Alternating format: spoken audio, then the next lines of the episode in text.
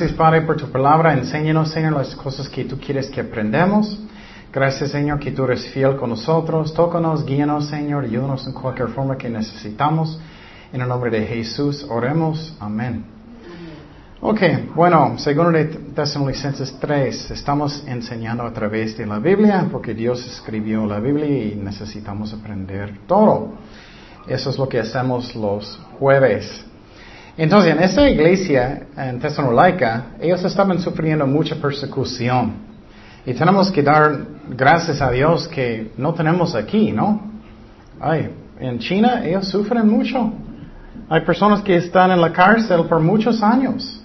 Y ellos están en celdas y poca, mucha gente está adentro, entonces es muy difícil. Y hoy en día quejamos mucho si tenemos una prueba chiquito, ¿no? Pero en esta iglesia en Thessalonica ellos estaban sufriendo mucho.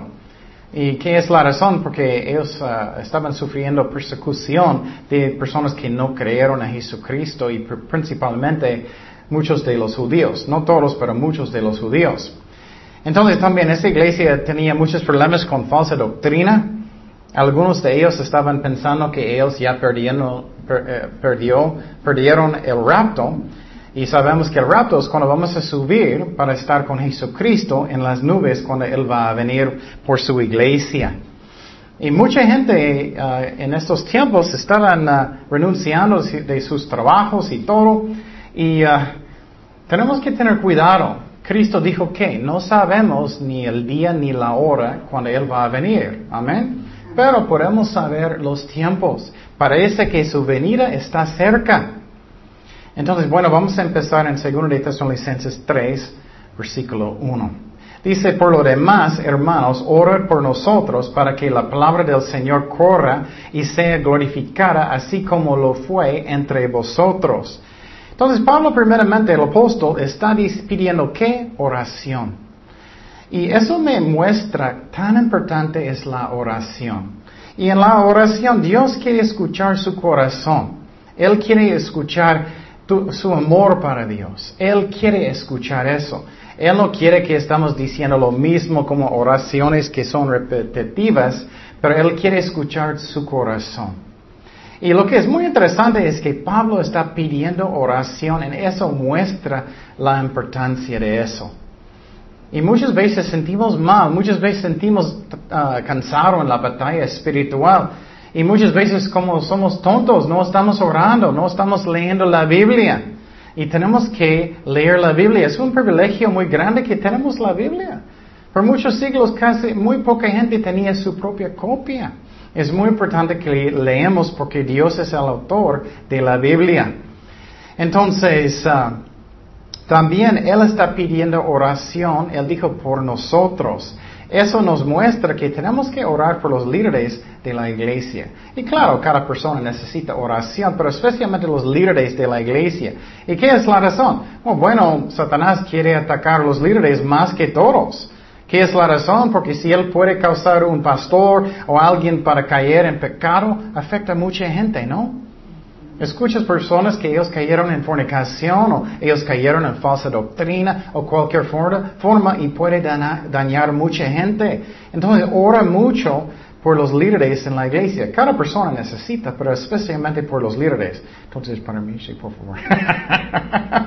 Entonces, pero Hemos escuchado muchas veces de pastores que cayeron en orgullo o, ellos cambiaron como mal, como dictadores y como egoístas o, ellos cambiaron que ellos están buscando mucho el dinero y cosas que ellos no deben. Entonces es muy importante. Yo tenía un amigo que ella estaba yendo a una iglesia en el otro lado finalmente. ¿Y, y qué pasó con ella? El pastor cayó en pecado y él estaba saliendo con la secretaria y entonces ella ya no está yendo. Y eso es muy triste. Tenemos responsabilidad cada uno de nosotros que oremos. Y muchas veces quejamos de los líderes, ellos están haciendo y no estamos orando, tenemos que orar. Y eso muestra también que cada persona es importante, no solamente los líderes, cada persona es importante. Tú tienes tu responsabilidad. Pablo dijo, ora por nosotros. Entonces necesitamos hacer eso. Para mí me gusta tener una lista de personas porque ya soy viejito y a veces puedo olvidar cosas y personas y eso. Ah, muchas veces personas dicen, oh, oro por mí por eso. Y tú eres, ok, sí, está bien. Y nunca lo haces. Porque olvidamos, no, eso pasa. Entonces, Pablo está, perdón, Pablo está pidiendo oración por ellos, pero también para qué? Para que la palabra de Dios corre rápidamente. Y él dijo eso porque hay muchos obstáculos, muchas, mucha mala gente quería prevenir a la palabra de Dios ser predicado. Y él dijo también para que la palabra de Dios va a ser glorificado. Entonces es algo que es muy, muy importante que entendemos. Yo estaba estudiando y enseñé este un domingo. Mucha gente muere cada minuto sin Cristo. Muchos. Muchísimos. Entonces, es más o menos 100 personas cada minuto, más o menos, 95, no sabemos exactamente, obviamente, pero generalmente eso es lo que es, mucha gente. Entonces tenemos la responsabilidad de compartir la palabra de Dios, de orar y de tener, de tener un corazón que es, tiene compasión para la gente. Entonces, Él está diciendo, ora para que la palabra de Dios va, va a pasar y todos van a escucharlo rápidamente. Y hay muchos obstáculos en esos tiempos y siempre hay. Dice en versículo 2 de Segundo de Tesalonicenses, dice, y para que seamos ah, librados de hombres perversos y malos, porque no es, no es de todos la fe. Entonces, él está diciendo aquí que hay muchas personas que primeramente no son no son como razonables. Ellos son, ah, no son tan malos, pero no son buenos. Y ellos pueden causar problemas, por ejemplo, en la iglesia, o posible pueden causar problemas en tu familia. Y todo el tiempo tú estás tratando de arreglar asuntos cuando personas están yendo al infierno. Y es muy importante que no somos así, que en la iglesia no siempre estamos chismeando, que estamos hablando de otras personas, que estamos quejando constantemente. Era mucho calor en la iglesia. y quejamos y quejamos y quejamos. No debemos hacer eso porque estamos en una batalla espiritual para almas. Hay cosas que son más importantes. Pero él dijo también que hay hombres que son perversos y malos. Que ellos no tienen fe, que ellos son completamente malos y ellos muchas veces quieren dañar. Y por ejemplo, en otros países, y a veces en México, pero no mucho, gracias a Dios, matan los cristianos, mátanlos en otros países en África. Uh, y eso es muy triste. Y Él está pidiendo oración para que eso no va a pasar y ellos pueden predicar el Evangelio. Pero tenemos que entender que tenemos un enemigo y que Satanás es real. Y siempre estoy diciendo, no necesito tener miedo si estoy muy cerca de Jesucristo. Pero si estoy jugando con pecado y haciendo eso, estoy abriendo la puerta de cosas que pueden pasar. Dice en 1 de Tesalonicenses 2.18, por lo cual quisimos ir a vosotros, yo Pablo ciertamente, una y otra vez, pero Satanás nos que estorbó. Eso a mí es increíble. El apóstol Pablo, Satanás podía estorbarlo. Él quería ir a una parte y Satanás que él podía prevenirlo por un rato. Otro ejemplo, en 2 de Timoteo 4:14, dice, Alejandro el calderero me ha causado muchos males, el Señor le pague conforme a sus hechos. Guárdate tú también de él, pues en gran manera se ha opuesto a nuestras palabras.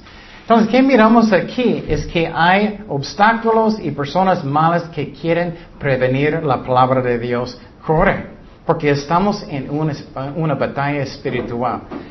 Y algo que Dios tocó mi corazón, que necesito tener esta actitud.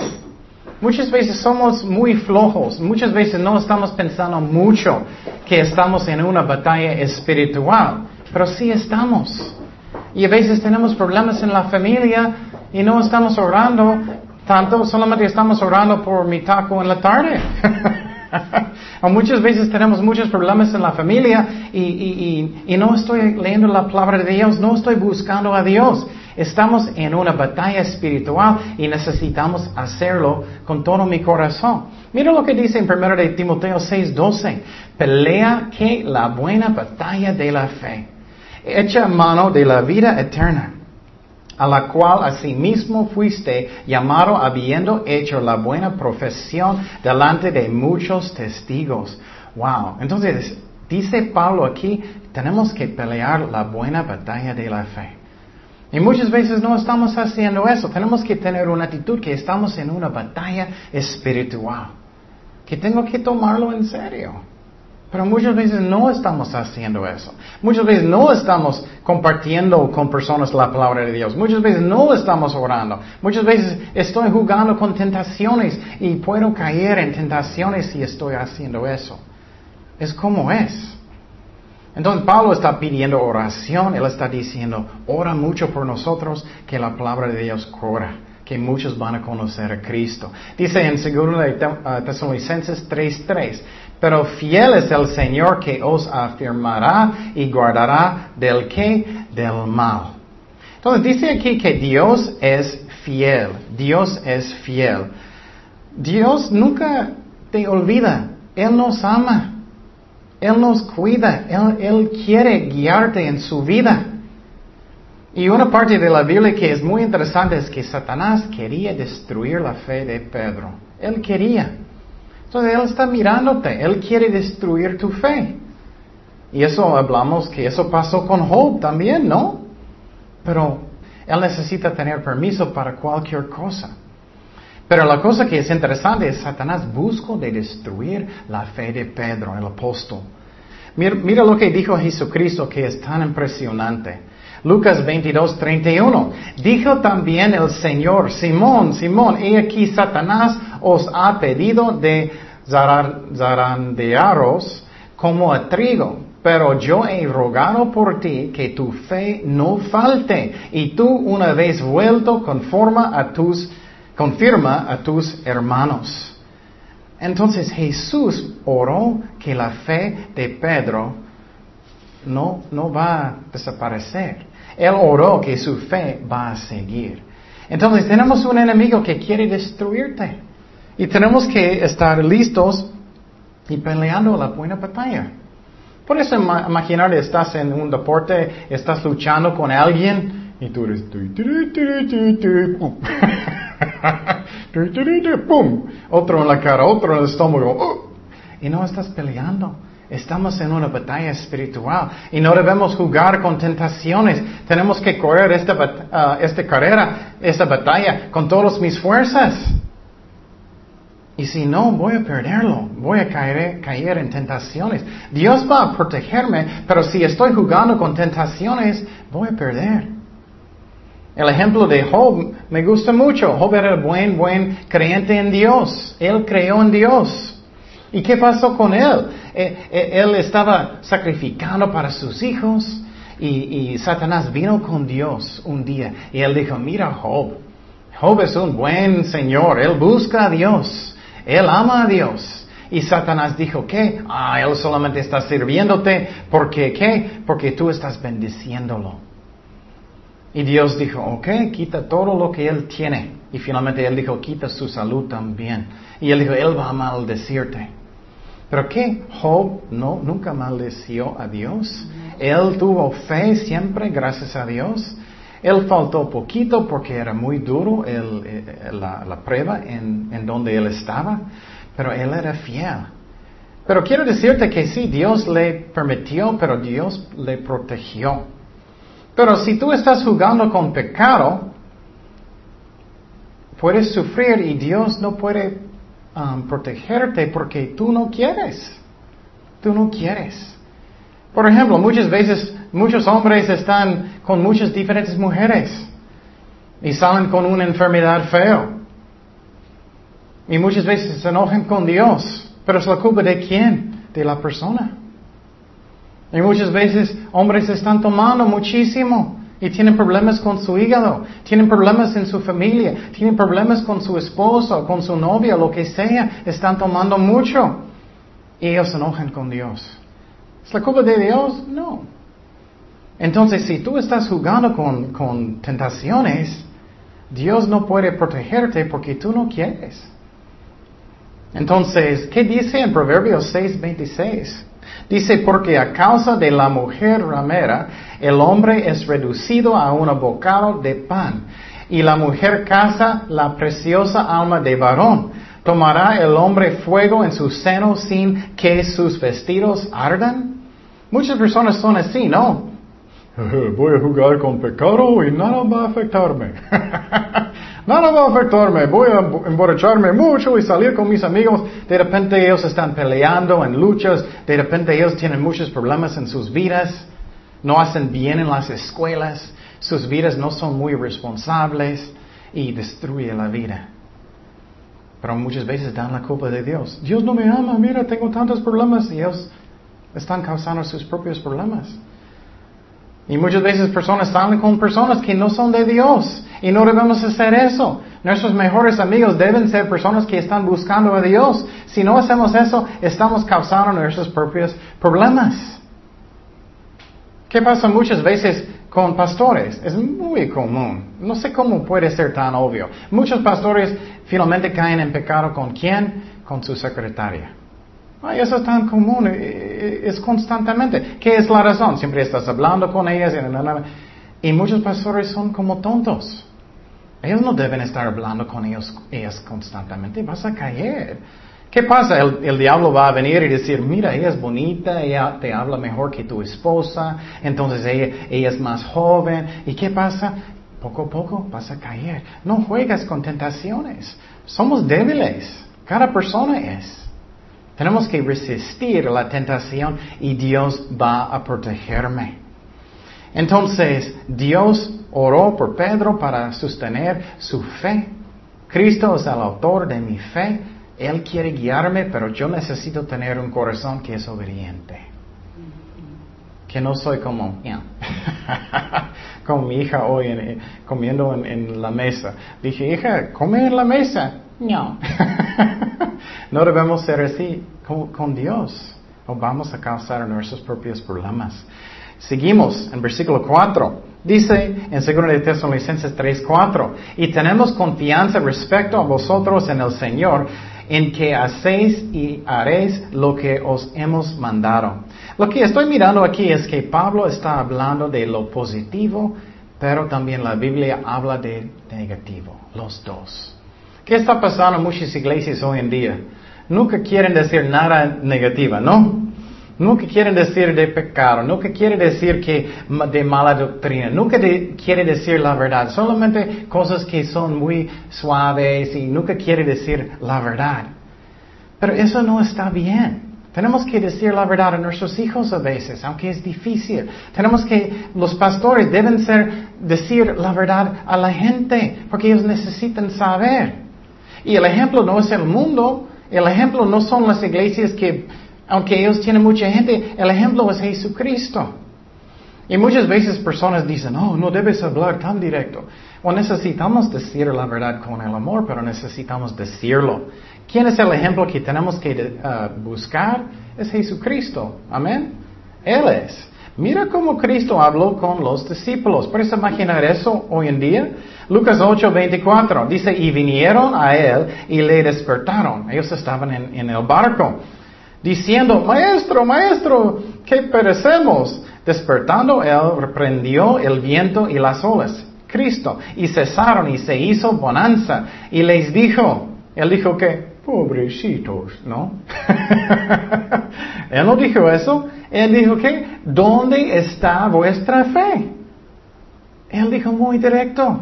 Y atemorizados se maravillaban y se decían unos a otros, ¿quién es este que aún los vientos y las aguas manda y le obedecen? Mira, él, dijo muy directo.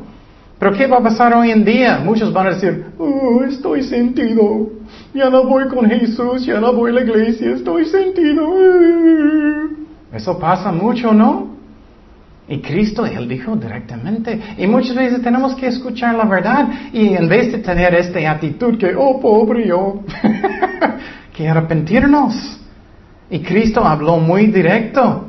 Él, y, los discípulos Si ellos eran maduros, van a escucharlo. Ok, Señor, obviamente necesito arrepentirme. Pero hoy en día muchos son como Caín. estoy sentido, no voy a la iglesia, no. Eso es como un niño chiquito, no debemos. Entonces en la Biblia dicen lo, lo que es negativa y también positiva, los dos. Mira, Cristo hizo lo mismo que dice en Mateo 15, 28. Entonces respondiendo Jesús dijo que, ay, quiero mi nombre aquí. Oh mujer, no soy mujer, pero bueno, quiero su fe. ¿Qué dice? Grande es tu fe. Hágase contigo como quieres. Y su hija fue sanada desde aquella hora. Entonces, él dice lo mismo. Él lo, dice los dos. Lo que es la verdad. Versículo 5. Dice, el Señor encaminé vuestros corazones eh, al amor de Dios y la paciencia de Cristo. Eso es algo que es muy, muy importante que aprendamos. Aunque tenemos pruebas a veces, a veces somos enfermos, a veces tenemos problemas en la familia, a veces tenemos problemas con el dinero o con, con, con mi esposo o esposo, con mis hijos o mi trabajo. Tenemos que tener paciencia y entender que Cristo me ama, que Él está guiando mi vida, que tengo, necesito tener paciencia en medio de las pruebas. Pero ¿qué, pasa muchas veces? Personas no son pacientes, ellos empiezan de tomar y hacer cosas que ellos no deben. Entonces, ¿qué pasa? Tenemos que tener cuidado que confiamos en Cristo en medio de las pruebas. Pero muchas veces decimos, ay Señor, sácame de esta prueba, sácame de este trabajo. Pero Dios está tratando de enseñarte de arrepentir de algo. Por ejemplo, posible tú y tu esposa están peleando de lo mismo. Muchas veces es por años lo mismo, ¿no? ok, ¿por qué no pones eh, el tenedor aquí? Y él no quiere allá, él quiere en otra parte. y ustedes están peleando por años y años y años. O bueno, posible Dios quiere enseñarte de qué rendir su corazón. Ok, mija, como tú quieras. Y tú, oh, no. Entonces, muchas veces Dios quiere enseñarnos pero no queremos aprender. Pero tenemos que aprender las lecciones que Dios quiere. Santiago 1.2, ¿qué dice? Hermanos míos, tened por sumo gozo cuando os halléis en diversas pruebas. ¿Ustedes hacen eso? Uh, otra prueba, otro pleito. ¿Por qué? Sabiendo que la prueba de vuestra fe produce ¿qué? Paciencia. Ah, tengo más paciencia con mi esposo, con mis hijos, con, en mi trabajo. Más tenga la paciencia su obra que completa, para que seáis perfectos y cabales sin que os falte cosa alguna. Eso es muy importante. ¿Qué es Dios tratando de enseñarme? Versículo 6. Dice, pero os ordenamos, hermanos, en el nombre de nuestro Señor Jesucristo, que os apartéis de todo hermano que ande desordenadamente y no según la enseñanza que recibisteis de nosotros. Eso es otro tema. Esa es la razón, es tan importante que leamos toda la Biblia para que entendamos lo que Dios quiere. Él está diciendo aquí que en la iglesia tú no debes pasar tiempo con personas que son, que dicen que ellos son cristianos buscando a Dios, que no debes pasar tiempo con ellos como comiendo, como, como actuando que todo está bien. Por ejemplo, si Chema un día él está, voy a mirarlo, él está tomando algo así, espero que nunca. Yo necesito, por amor de Cristo, decir, hermano, eso no está bien. Ya no puedo salir contigo ni una parte. No es porque soy un fariseo, no soy mejor que nadie, pero tú estás haciendo mal y no, no puedo pasar contigo tiempo. Entonces dice aquí directamente. Pero muchas veces, mira, esa es otra cosa que es muy directo y personas van a decir, oh, qué mala onda. no, a veces es necesario disciplina. Como en la familia, a veces necesitamos disciplina. Y hoy en día, ¿qué está pasando con los jóvenes? Andan bien mal y dejan ellos hacer todo lo que quieren. Y no debe ser así. Seguimos en versículo 7. Pero vuestros mismos, uh, ¿por qué? Perdón. Porque vosotros mismos sabéis de qué manera debéis imitarnos, pues nosotros no anduvimos desordenadamente entre vosotros, ni comimos de balde el pan de nadie, sino que trabajamos con afán y fatiga día y noche para no ser gravosos a ninguno de vosotros. Entonces, él está diciendo aquí algo que es muy interesante. Pablo, aunque él era apóstol, él trabajó. Él hizo carpas en la mañana y en la noche. Él trabajó cuando él necesitaba. Y hoy en día muchas veces los pastores están regañando constantemente a la gente. Eso no debe ser. Entonces, ¿qué pasa? Él trabajó cuando él necesitaba. Pero él dijo que es, él dio este ejemplo para que personas que están en el ministerio tienen una actitud de un serviente. Por ejemplo, no está bien si cada mañana voy a la casa de, de, Alma, uh, ¿dónde está mi choncún? o cada día voy a la casa de, de Berta y, mi desayuno, uh, uh, ¿dónde está? no, no. Necesito trabajar si necesito trabajar. Y necesitamos tener esta actitud. Y Pablo era un apóstol que estaba trabajando si es necesario y muchas veces sí es. Dice, aunque ser un pastor es un trabajo, obviamente. Según de Tesalonicenses 3 días, dice, porque también cuando estábamos con vosotros, os ordenábamos esto, si alguno no quiere trabajar tampoco que coma. Porque oímos que algunos de entre vosotros andan desordenadamente, no trabajando en nada, sino entremetiéndose en lo ajeno. Entonces Pablo está diciendo, otra vez disciplina. Esa es la razón no me gusta dar dinero en la calle. Personas me dicen, siempre es lo mismo, la misma mentira. No sé por qué no pueden inventar otro. Mi mamá está enferma. Necesito dinero para ir en el micro. Necesito ir a, Guadalajara. siempre es algo. ¿Y qué pasa? Ellos usan el dinero muchas veces para qué? Para comprar alcohol, para comprar um, lo que sea, drogas. Y muchas veces, ok, si, está, si tienes problemas voy a llevarte para un taquito. Y muchas veces ellos dicen, no, no, olvídalo, olvídalo. ¿Y qué es la razón? Porque ellos quieren para, para tener sus drogas. Entonces dice aquí, si personas no quieren trabajar, ellos no deben comer. Y muchas veces personas piensan que tú estás mal si no quieres ayudar personas. No, tenemos que orar. Posible la mejor cosa que puedes hacer es no ayudar. Posible tienes un hijo rebelde, él todavía está en su casa y no hace nada, no quiere trabajar, no quiere hacer nada. Y muchos papás, pobrecitos, ellos están haciendo todo, los hijos no quieren. Y muchas veces necesitamos hacer disciplina y eso también es amor. Muchas veces personas vienen a la iglesia solamente porque quieren dinero o algo. Eso no está bien. Muchas personas son flojos, no quieren trabajar. Es como somos, ¿no? Muchos de nosotros constantemente, no debe ser. Pero entonces Pablo está diciendo, si alguien no quiere comer, no quiere trabajar, no deben comer. Entonces seguimos. Y nosotros, hermanos, no os canséis de hacer bien. Eso es algo que es muy importante. A veces es difícil, ¿no? Ay, Señor, estoy cansado, estoy disciplinando a mi hija otra vez, ya no quiero otra vez. Siempre estoy haciendo eso. Ay, no quiero darle una nalgada otra vez. Ay, solamente voy a darle un dulce y ella puede ir al cuarto. Eso está mal. No debemos parar de hacer las cosas como Dios quiere, porque Él sabe lo que Él dice.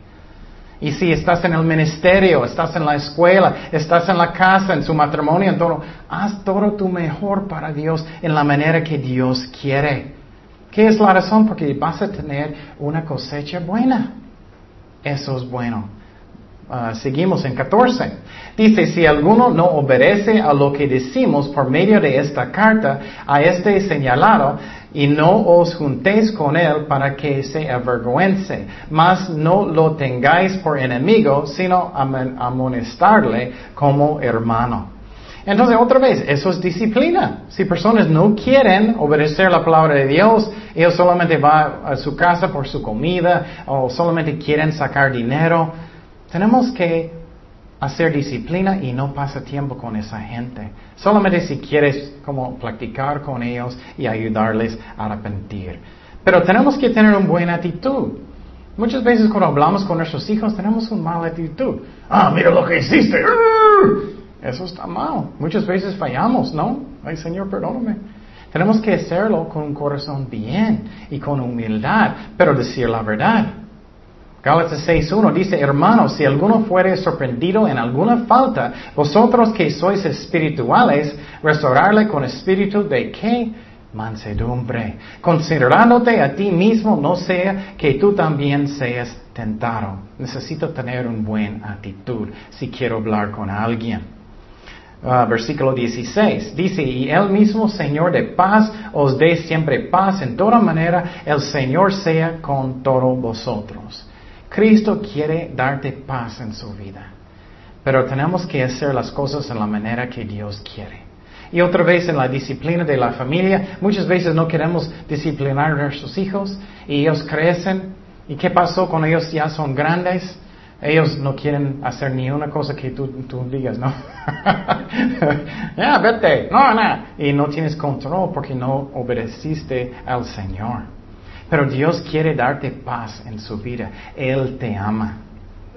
Entonces, en el versículo 17, que dice, la salutación de mi propia mano de Pablo, que es el signo de toda carta mía, así escribo. Y entonces Pablo es muy interesante, en esos días ellos no tienen su propio laptop, ellos no tienen una computadora.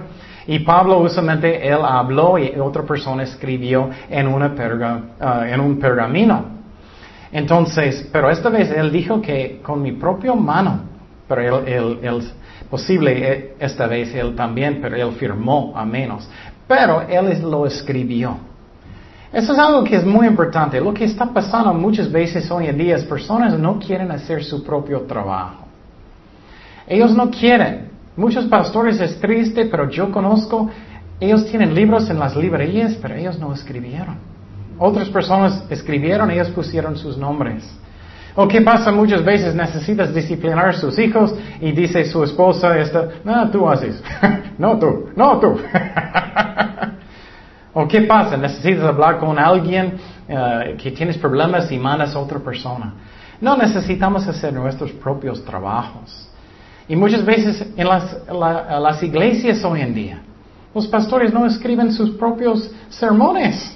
Ellos bajan del internet o ellos copian, eh, están copiando solamente un libro. Eso está mal. Tienes que orar y hacer su propio trabajo.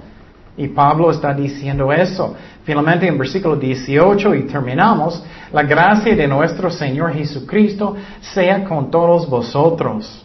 ¿Qué es gracia? Es lo que no merecemos. Eso me encanta. Dios quiere bendecirme aunque yo no merezco. Él me ama. ¿Tú mereces que Cristo vino en la cruz? Claro que no. Él nos ama y Él quiere bendecirme, pero yo necesito tener un corazón que quiere obedecer a Jesucristo. Entonces, en este capítulo aprendemos muchas cosas. Para mí, principalmente, a mí eh, que es increíble es que Pablo pidió oración para que la palabra de Dios corra. Y eso muestra la importancia de oración. Y pasa tiempo con Dios. Lea su Biblia. Si no entiendes todo inmediatamente, está bien, es poco a poco. Yo recuerdo cuando empecé a estudiar la Biblia, yo era, ay, no entiendo nada. yo recuerdo empezando a leer en Mateo tenía una genealogía y entonces uh, yo estaba leyendo eso y yo era, ¿qué es todo eso? Pero ya entiendo lo que es, es que es la línea de Jesucristo. Porque para que Él pueda ser el Mesías de Israel, Él necesitaba venir de esa familia solamente, de Abraham, de Isaac, de David, y, esas familias. Entonces, es poco a poco vas a entender, pero tenemos que leer la Biblia y vamos a entenderlo mejor. Oremos, Señor, gracias Padre por tu palabra, gracias que podamos estudiarlo. Ayúdanos a ser fieles en las cosas que Pablo dijo en este capítulo, que estamos disciplinando cuando necesitamos si en la casa o en la iglesia o lo que sea, Padre, ayúdanos a ser fieles en oración, en leer la Biblia, Señor, y todo lo que Él dijo, Señor. Ayúdanos también a tener gratitud que no estamos sufriendo como la iglesia en Tesalónica. Gracias por tu amor, Señor, que quieres cuidarnos, que quieres guiarnos. Ayúdanos a no jugar con tentaciones tampoco, Padre. Gracias por todo. En el nombre de Jesús oremos. Amén.